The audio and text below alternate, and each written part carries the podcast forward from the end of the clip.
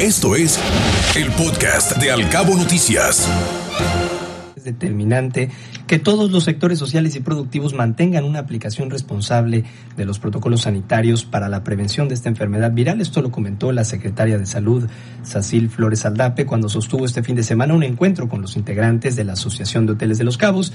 Estuvo acompañada por Mauricio Salicru, presidente de esta agrupación, donde resaltó que aunque nuestra entidad presenta un número de contagios significativamente menor del que se tuvo meses atrás, la contingencia sanitaria sigue activa y de ahí la relevancia de que continuemos todas y todos aplicando las medidas preventivas. Tenemos que ser muy conscientes que existe la posibilidad grande de que en algún momento tengamos que regresar en, en nuestro sistema de alertas sanitarias a unos niveles más restrictivos.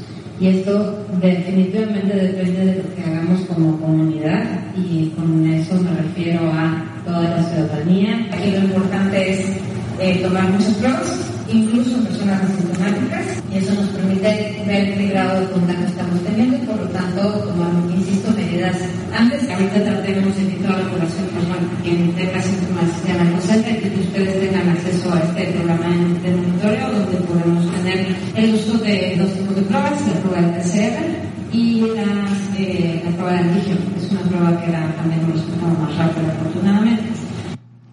La entidad cerró la semana pasada con un registro menor de los 130 casos activos, pero es necesario que las y los ciudadanos en general, así como los responsables de establecimientos comerciales y de servicios, sigan colaborando con el ejercicio de todos los protocolos sanitarios. Te acercamos a la noticia veraz y oportuna a través de todas nuestras redes sociales. Encuéntranos como Cabo Mil Radio, Al Cabo Noticias y Cabo Mil News. Al Cabo Noticias de 7 a 9 de la mañana por Cabo Mil Radio 96.3. Siempre contigo.